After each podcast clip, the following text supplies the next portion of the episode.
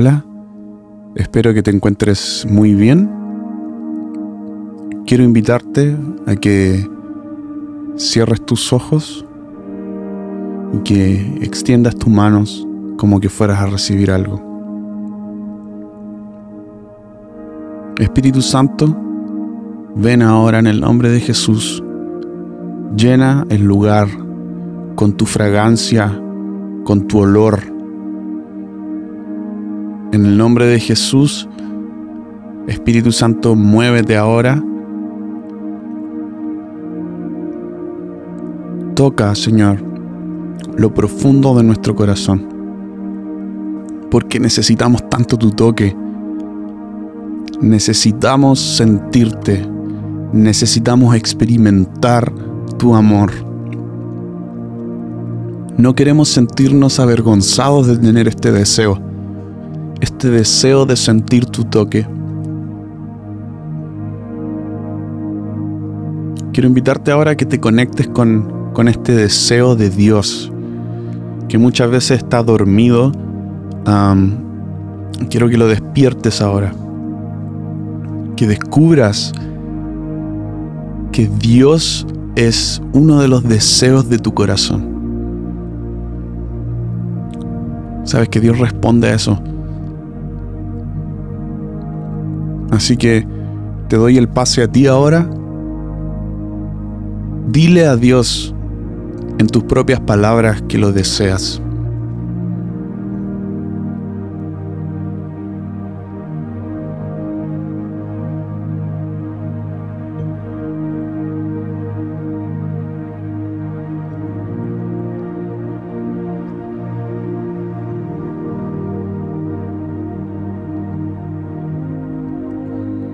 Sí, Padre, tú eres el anhelo de nuestro corazón. En lo más profundo de nosotros existe este anhelo incontenible por experimentar el amor de nuestro Padre. Y te deseamos a ti, te deseamos profundamente a ti. Y aunque a veces nos confundimos con los deseos de nuestro corazón, nuestro deseo por ti siempre está ahí. Siempre está ahí. Así que Padre, ven ahora a satisfacer este deseo de ti, este profundo anhelo de nuestro corazón. En el nombre de Jesús. Amén. Amén. Bienvenidos a otra sesión. Esta es nuestra cuarta sesión eh, y seguimos entonces con, con el devocional. Bueno, el hogar es el lugar en todo el mundo donde los corazones están seguros el uno con el otro. El lugar de confianza, el lugar donde nos quitamos esa máscara de frialdad vigilada y sospechosa que el mundo nos obliga a llevar en defensa propia, y donde derramamos las comunicaciones sin reservas, con corazones llenos y confiados es el sitio donde las expresiones de ternura brotan sin ninguna sensación de incomodidad y sin ningún temor al ridículo. Esto es algo que escribió Frederick Robertson. Esto está pero buenísimo. Me, encantó la última frase, la voy a repetir. Es el sitio donde las expresiones de ternura brotan sin ninguna sensación de incomodidad y sin ningún temor al ridículo. Esto se parece un poco a lo que, a lo que suelo decir, que, que el amor es patético. el amor es patético. Y en, el fondo el hogar llega a ser patético, así como, como los niños, así como son los niños. Porque no sé qué conexión hay, pero entre el amor y esto de ser patético, pero me he encontrado con la sorpresa de que cada vez que Dios me toca, tengo que ser patético para recibirlo. es un comentario muy raro, pero bueno. Jack Frost, en su libro De la esclavitud a la afiliación, dice que una persona con un espíritu de orfandad vive la vida como si no tuviera un hogar, qué terrible es para alguien pasar por la vida sin un hogar. Un hogar puede significar muchas cosas para nosotros. Es un lugar tanto de refugio como de crianza, donde vamos después de un día muy agotador, un lugar de confort cuando el mundo nos derriba, un oasis donde los espíritus cansados son sanados y rejuvenecidos, un lugar de aprendizaje donde se nos enseña cómo enfrentar los desafíos de la vida. Un verdadero huérfano sabe lo que significa vivir la vida sin la seguridad, la estabilidad y el calor de un hogar físico. Un huérfano espiritual no es diferente. Conoce bien los sentimientos de miedo, rechazo, ansiedad y abandono, incluso si tiene un lugar donde ir a dormir por la noche.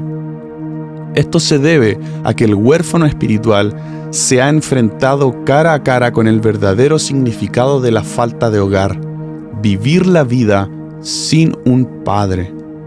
La incapacidad de conectar con un padre puede llevar a un hijo a un lugar de desolación.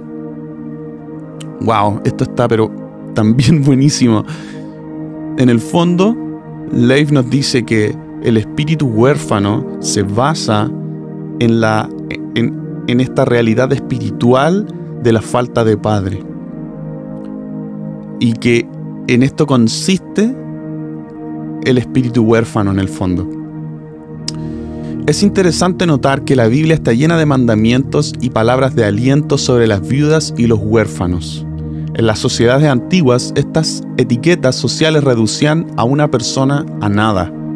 Por eso, el Señor quiso que todos se unieran y, ayudaran perdón, a los menos afortunados de ser etiquetados como viudas y huérfanos. Sin embargo, en lo que debemos centrarnos es en esto. Un niño es automáticamente huérfano en el momento en que su padre ya no está allí para mantenerlo, protegerlo y cuidarlo, incluso si la madre sigue viva. El niño es huérfano. El mundo antiguo se dio cuenta de que hay algo vital en el amor y el abrazo de un padre. Por consiguiente, en un hogar sin padre, su ausencia es vista como un golpe mortal para la familia, incluso en las sociedades progresistas en las que las madres solteras y las viudas tienen la posibilidad de ganarse la vida sin sus cónyuges. La ausencia del padre sigue creando un terrible vacío en el seno familiar. Sin la presencia de un padre, se produce una turbulencia interna que afecta en gran medida a los niños.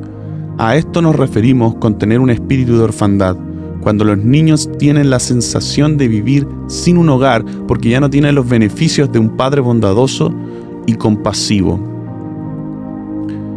Eh, esto es bien llamativo, ¿ah? porque ah, lo que está diciendo Leif es que la Biblia, y esto es una verdad, eh, incluye muchos mandamientos para proteger a la viuda y al huérfano y si te fijas, la viuda y el huérfano, ambos son carentes de la figura paterna, en el fondo, lo que, es, lo que fue arrebatado de...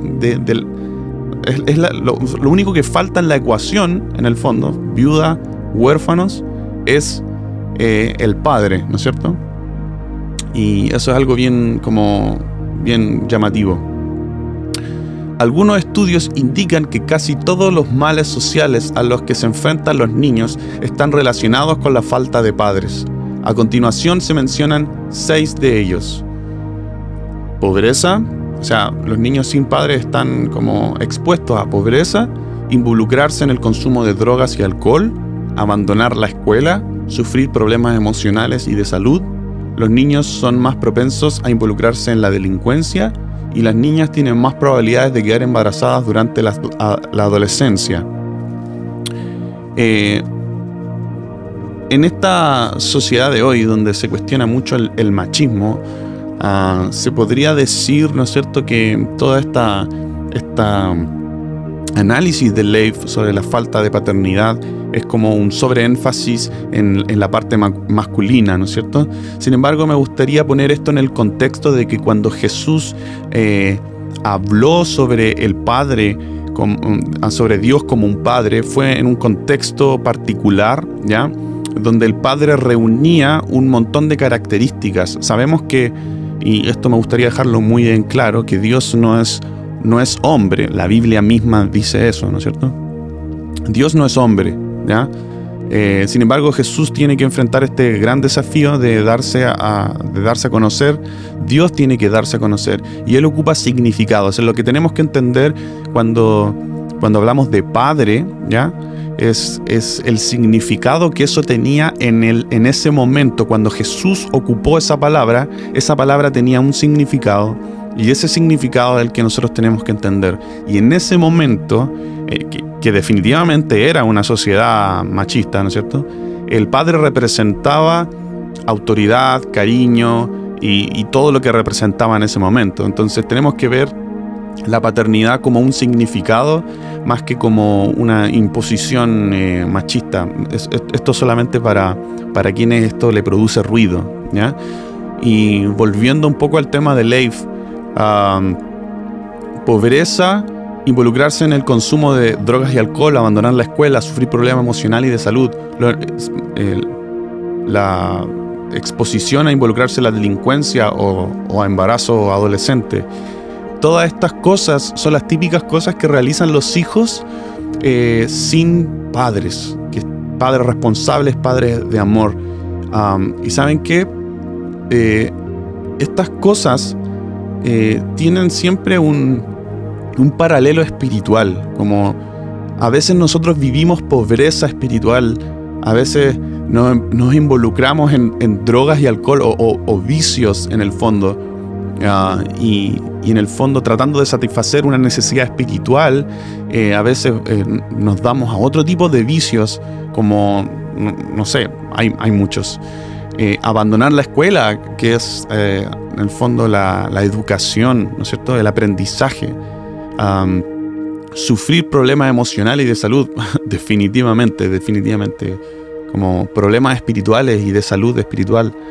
Em, propenso a involucrarse en la delincuencia, muchas veces nuestro odio o nuestra rabia proviene de, una falta espiritual dentro de nosotros o más probabilidades de quedar embarazados eh, durante la adolescencia, para mí eso eh, involucra en el fondo la necesidad de, amor, la, necesidad del, sexo prematuro es como una, sobreexposición por estar muy necesitado de, amor.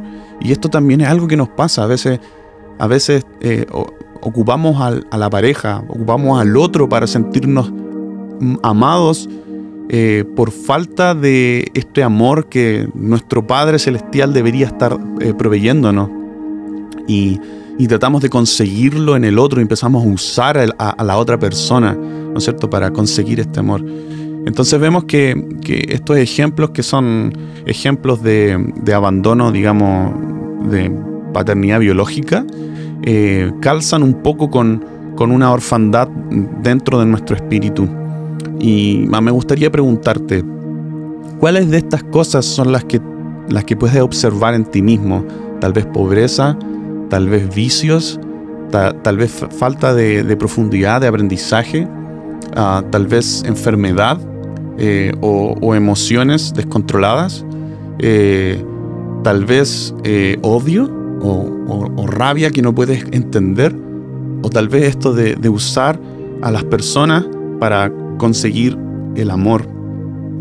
Ah, si tú tienes alguna de estas cosas, yo quiero invitarte ahora a que tú eh, rindas esto y que pronuncies, como decíamos la sesión pasada, ¿no es cierto? Que puedas pronunciar con autoridad eh, esta renuncia. Señor, yo eh, renuncio a tener una mentalidad de pobreza, renuncio a buscar el amor en el otro, renuncio al odio. Yo decido que tú, Padre, eres la fuente para mí. Y, yo renuncio de hacer este tipo de cosas eh, por falta de amor. Eh, te invito a que lo pronuncies ahora.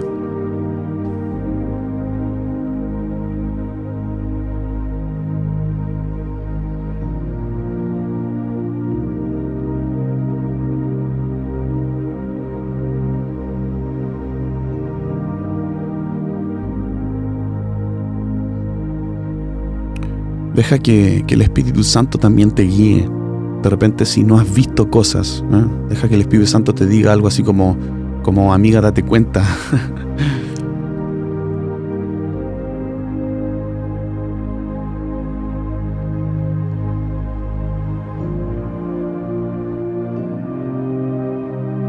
Sí, Padre, abre nuestros ojos para ver nuestra debilidad. Que toda nuestra necesidad sea llenada de ti y de tu amor. Mm. Que podamos encontrar nuestro hogar en ti. Y que no tengamos la necesidad de estar buscando este amor en otras cosas. En el nombre de Jesús. Amén. Nos vemos entonces en la próxima sesión. Espero que tengan un muy buen día. Saludos. Chao, chao.